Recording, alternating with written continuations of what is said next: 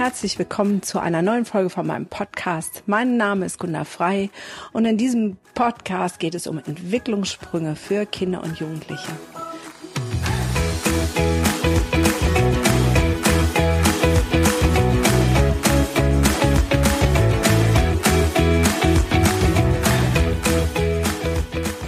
In der letzten Folge habe ich darüber geredet, dass der Rahmen unendlich wichtig ist, damit Kinder und Jugendliche sich gut entwickeln können, dass sie einen geschützten Rahmen brauchen, der Sicherheit und Geborgenheit gibt, um den nächsten Entwicklungssprung nach zu vollziehen zu können. Heute soll es darum gehen, wie ich diesen Rahmen einhalte. Das ist die spannende Frage von Konsequenzen und Strafen. Da unterscheiden sich die Geister sehr offensichtlich und ähm, aus meiner Praxis weiß ich da ja nicht immer ganz lustige Geschichten zu berichten, was Eltern so machen, um Regeln einzuhalten, vermeintlich. Und sich oftmals wundern, warum das nicht klappt warum die ausgesprochene Konsequenz oder die ausgesprochene Strafe nicht zu dem entsprechenden Erfolg führt. Und da ist schon der erste Unterschied drin. Es gibt nämlich einen großen, großen, großen Unterschied zwischen Konsequenzen und Strafen. Ähm, und oft wird es in einen Topf geschmissen. Aber das ist kein gemeinsamer Topf. So, das sind zwei ganz unterschiedliche Sachen. Ich will dir das erklären an einem ziemlich profanen Beispiel. Stell dir vor, du fährst zum Aldi. Und zwar nicht so tagsüber, sondern um 20.30 Uhr fällt dir ein, boah, ich brauche noch, keine Ahnung, Ketchup. Und du fährst zum Aldi. Und dann kommst du auf den Aldi-Parkplatz und was wirst du feststellen? Richtig, er hat zu weil Aldi schließt um 20 Uhr. Das heißt, die Konsequenz in diesem Fall wäre, du kriegst kein Ketchup, weil Aldi hat zu, du bist umsonst losgefahren, du musst noch zum Kaufland Edeka zu irgendeinem anderen Laden, der noch auf hat. Das ist die Konsequenz für nicht drüber nachdenken, für einfach losfahren. Eine Strafe wäre, wenn dann der Filialleiter aus dem Aldi gestürmt kommt und sagt, wie können Sie es wagen, um 20.30 Uhr noch meinen Parkplatz zu benutzen und überhaupt hier was einkaufen wollen? Und weil Sie das gemacht haben, dürfen Sie eine Woche lang nicht bei mir einkaufen. Das wäre eine Strafe. Du merkst also, eine Konsequenz hat mit der Sache zu tun. Das ist so nach dem Sprichwort, wer sich die Suppe eingebrockt hat, muss sie auch auslöffeln.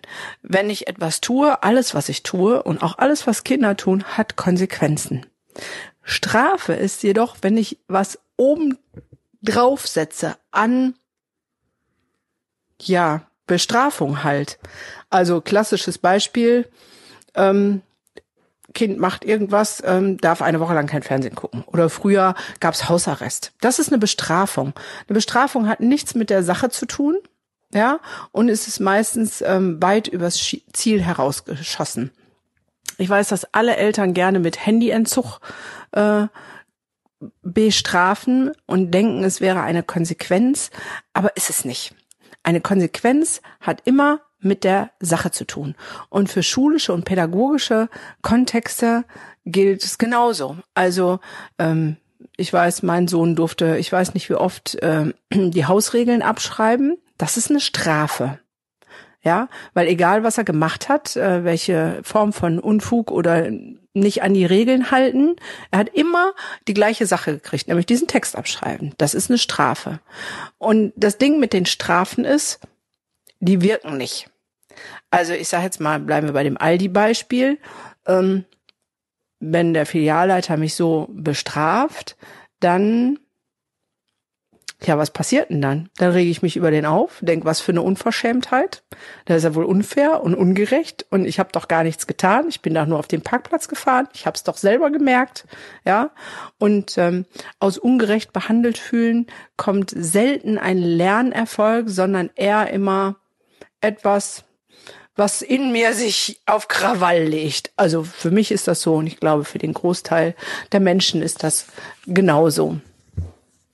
Aber die Konsequenz, wenn ich jetzt diesen Ketchup unbedingt brauche, weil daran die Grillparty abhängt, ja, ähm, die Konsequenz, noch äh, zu einem anderen Supermarkt zu fahren, äh, die Zeit, äh, die ich vergeude, weil ich ja erst zum Aldi gefahren bin, weil ich nicht nachgedacht habe, ähm, die ja den Aufwand, den ich dann betreiben muss, die dummen Sprüche, die ich mir anhören muss, wenn ich wiederkomme zu meiner Grillparty und sage, ah, für eine Tube Ketchup brauchst du eine Dreiviertelstunde, du bist ja heldenhaft unterwegs die Konsequenz, die lässt mich das nächste Mal nachdenken und zu sagen, okay, ich brauche noch Ketchup, welcher Laden hat der noch auf? Bei der Strafe würde ich auch noch durch den anderen Laden gehen, aber dann würde ich zur Party kommen und sagen, aber der Filialleiter schuld, der hat mich aufgehalten, weil der hat mich angemeckert und dann würdest du ein Riesenfachs ausmachen für diesen Filialleiter und dich darüber aufregen und alle würden mit dir schwingen. Aber du würdest nichts lernen, da bin ich mir ziemlich sicher. Und bei Kindern und Jugendlichen ist es genauso. Die lernen aus Konsequenzen, aber selten aus Strafen. Was sind denn jetzt geeignete Konsequenzen? Ich weiß, dass sich da viele mit schwer tun, weil es erstmal ein Umdenken braucht und eine gewisse Form von Kreativität. Also, Beispiel. Eine Regel für meinen Rahmen der Sicherheit, in dem Kinder gut groß werden, ist, ähm, beim Essen bleibt man sitzen. Also wir essen am Tisch und solange ne, keiner fertig, also solange nicht alle fertig sind, bleiben wir alle zusammen sitzen. Jetzt gibt es ähm, Kinder, die sind sehr hibbelig. Ich habe auch so ein wunderbares ähm, Kind, was diese ADHS-Diagnose bekommen hat, obwohl ich nicht weiß, ob sie richtig ist. Und das fällt mit dem Sitzenbleiben schwer. So, eine Strafe wäre jetzt, wenn ich sagen würde, und wenn du jetzt nicht sitzen bleibst, kannst du heute Nachmittag kein Fernsehen gucken. Das ist eine Strafe, weil das hat damit 0,0 zu tun. Eine Konsequenz wäre, zu sagen, ähm, wenn du jetzt nicht sitzen bleibst, ist das Essen für dich beendet. Mein Kurzer zum Beispiel spricht immer mit vollem Mund. Ich hasse es. Ich kann es nicht leiden. Man sieht das Gekaute so, während er spricht. Der schiebt das auch nicht irgendwie galant in eine, in eine Backentasche, sondern der redet, egal wie viel er im Mund hat, was er im Mund hat. Und wenn man ihm so gegenüber sitzt, das ist nicht schön. Das ist einfach nicht schön. So, ähm, wenn ich ihn ermahne, passiert gar nichts. Aber wenn ich eine Konsequenz ausspreche, und ein, es gab eine Zeit, da habe ich das sehr konsequent auch durchgezogen, habe ich gesagt, okay, du kriegst drei Ermahnungen von mir und bei der dritten Ermahnung ist dein Essen beendet und du kriegst keine Zwischenmahlzeit und deine nächste Mahlzeit ist genau das, was jetzt noch auf deinem Teller ist. Ähm, das musste ich ungefähr dreimal machen. Beim ersten Mal war es schon dramatisch, weil da hatte er sich irgendwie war ein besonderer Tag und da aß er gerade Nutella-Brötchen und bekam ein Kakao dazu. Und ähm, ja, die Hälfte vom Nutella-Brötchen durfte dann nicht mehr gegessen werden und der Kakao nicht mehr getrunken werden. Und es gab keine Zwischenmahlzeit, das heißt, er hatte Hunger und so ein Nutella-Brötchen, was einen halben Tag ähm, im Kühlschrank wohnt, ist auch nicht unbedingt so das Leckerste. So. Und so habe ich eine Konsequenz walten lassen, weil wenn du nicht sozusagen reden und essen gleichzeitig kannst, dann ist gut, dann brauchst du jetzt nicht mehr essen, dann darfst du nur noch reden. Ist in Ordnung. Das ist eine Konsequenz. Zähne putzen. Wunderbares Thema. Was ist eine Konsequenz, wenn ein Kind nicht Zähne putzen will? Ähm, da gibt's verschiedene Möglichkeiten. Auch das ist gar nicht so schwierig das erste wäre zu sagen, okay, also je nachdem, wie individuell dein Kind ist, auf was es anspringt, das ist ein bisschen ausprobieren. Wenn man sagen, okay, du willst nicht Zähne putzen, gut. Wenn ähm, du keine Zähne putzen willst, dann kannst du auch keine Süßigkeiten essen, weil wenn die Süßigkeiten essen, dann kommen Karius und Baktus und futtern deine Zähne auf. Deswegen müssen die geputzt werden. Du willst sie nicht putzen, okay, dann gibt's halt nichts mit Säure, also hier kein Saft und Co. und keine Süßigkeiten. Ähm, das zieht bei manchen Kindern schon alleine. So, wenn das nicht zieht, wäre eine andere Möglichkeit zu sagen, ähm, okay, wenn du dir nicht die Zähne putzen willst, Zähne müssen geputzt werden, dann putz ich sie dir. Und dann mache ich es halt nicht ganz so liebevoll. Ich nehme den Kiefer in die Hand.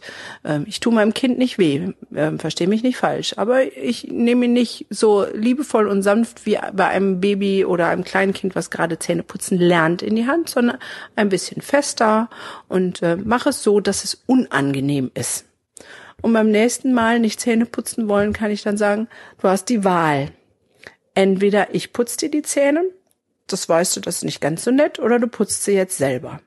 Und das ist gleichzeitig der Weg, wie ich meine Kinder in Verantwortung bringe, weil ich ihnen immer eine Wahlmöglichkeit gebe. Du kannst es so haben oder so haben. Ich setze den Rahmen fest, weil der Rahmen, der haben wir ja schon, habe ich schon was drüber gesagt, gibt die nötige Sicherheit und Geborgenheit zum Lernen für Entwicklungssprünge halt. Und ähm, in dem Rahmen dürfen sie sich bewegen, aber sie bekommen zwei, maximal drei Entscheidungsmöglichkeiten, weil alles darüber hinaus ist zu viel für ein Kind. Ein Kind, was nicht ähm, einschlafen will, was andauernd wieder runterkommt und oder rauskommt aus dem Zimmer, sagt, ich habe noch Hunger, ich muss noch Pipi, ich muss noch dieses, ich muss noch jenes und das ist auch ziemlich einfach. Wenn ich sage jetzt mal die normale Bettgehzeit acht Uhr ist und das Kind braucht noch eine halbe Stunde oder eine Stunde, bis es denn endlich zur Ruhe kommt, dann kannst du sagen am nächsten Tag, weißt du was, weil du eine Stunde brauchst, um zur Ruhe zu kommen, gehst du um sieben Uhr ins Bett dann haben wir den ganzen Palaver mit, du kommst nochmal raus, bis acht Uhr abgehakt und dann bist du um acht Uhr startklar zum Schlafen. Ähm, das ist auch eine Konsequenz, die mit der Sache zu tun hat und die einen direkten Effekt hat, weil kein Kind möchte um sieben Uhr schon ins Bett geschickt werden. Und auch in der Schule gibt es Möglichkeiten, Konsequenzen walten zu lassen, die mit der Sache zu tun haben. Man muss nicht immer nur Straftexte abschreiben. Ich weiß, dass es ein bisschen Kreativität bedeutet und vielleicht im ersten Augenblick mehr Aufwand. Aber der Effekt wird gut sein, weil man weniger davon machen muss, weil die Kinder davon lernen und profitieren. Also zum Beispiel habe ich ähm, den Lehrern von meinem Junior geraten, wenn er nicht ordentlich arbeitet innerhalb des Unterrichtes, dann darf er in der Pause kein Fußball spielen. Weil es gibt so eine Regel, erst die Arbeit, dann das Vergnügen.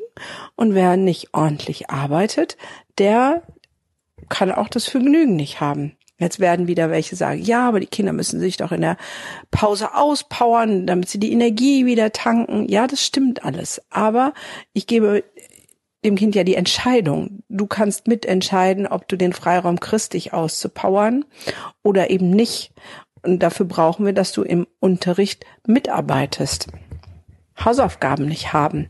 Ähm, auch sowas.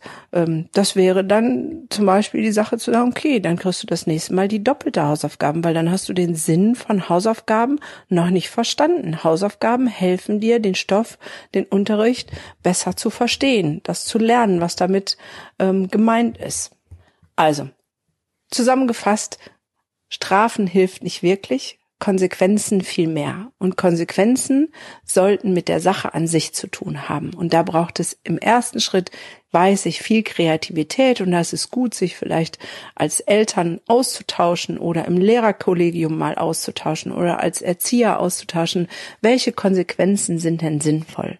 Und das nächste, was noch Konsequenzen beinhaltet, das habe ich nicht so explizit benannt, aber es ist überall mitgeschwungen, dass es zeitnah ist, dass es im Prinzip sofort passiert, ja, weil wenn ich in dem Aldi auf dem Aldi Parkplatz jetzt stehe, was hat das für eine Relevanz für in einer Woche? Ja, und bei Kindern müssen ähm, Konsequenzen im Prinzip unmittelbar sein. Ja, wenn es sich jetzt nicht beim Essen verhält, dann muss es jetzt eine Konsequenz haben und nicht, wenn es beim Frühstück irgendwie Blödsinn macht, darf es heute Nachmittag kein Fernsehen gucken. Die Brücke kriegen Kinder nicht hin. Die verstehen die nicht, weder zeitlich noch inhaltlich. Also fordere ich deine Kreativität hinaus, heraus. Und es ist wirklich gut, sich mit anderen zu besprechen und zu vernetzen. Und wenn du jetzt sagst, aber in meinem Umfeld, bei meinem Kollegium, äh, bei meinen Mitarbeitern, Kollegen im Kindergarten, in der Einrichtung, wo ich bin, wo auch immer, funktioniert es nicht, die denken alle anders, dann vernetz dich. Und wenn du nicht weißt, wo, dann komm gerne zum Masterclass of Happiness, weil da gibt's einen Tag der Energie, der Freude mit Gleichgesinnten, die auch neue Impulse brauchen für sich selber, um in die Kraft und in die Freude zu kommen und das auch eine Möglichkeit, sich mit Gleichgesinnten zu vernetzen, in Kontakt zu bleiben, sich auszutauschen und kreative Konsequenzen sich gemeinsam auszudenken. Und wenn du diesen Podcast hörst, bekommst du sogar 25 Prozent Rabatt auf das Ticket. Ja, Genau, in diesem Sinne wünsche ich dir ganz viel Kreativität bei deinen zukünftigen Konsequenzen mit den Kindern, die dir anvertraut sind, um sie in dem Rahmen, den Geschützten, den sie brauchen, in die Entwicklung zu bringen, die ihnen gut tut. Ich wünsche dir viel Spaß dabei und freue mich auf die nächste Folge mit dir. Tschüss.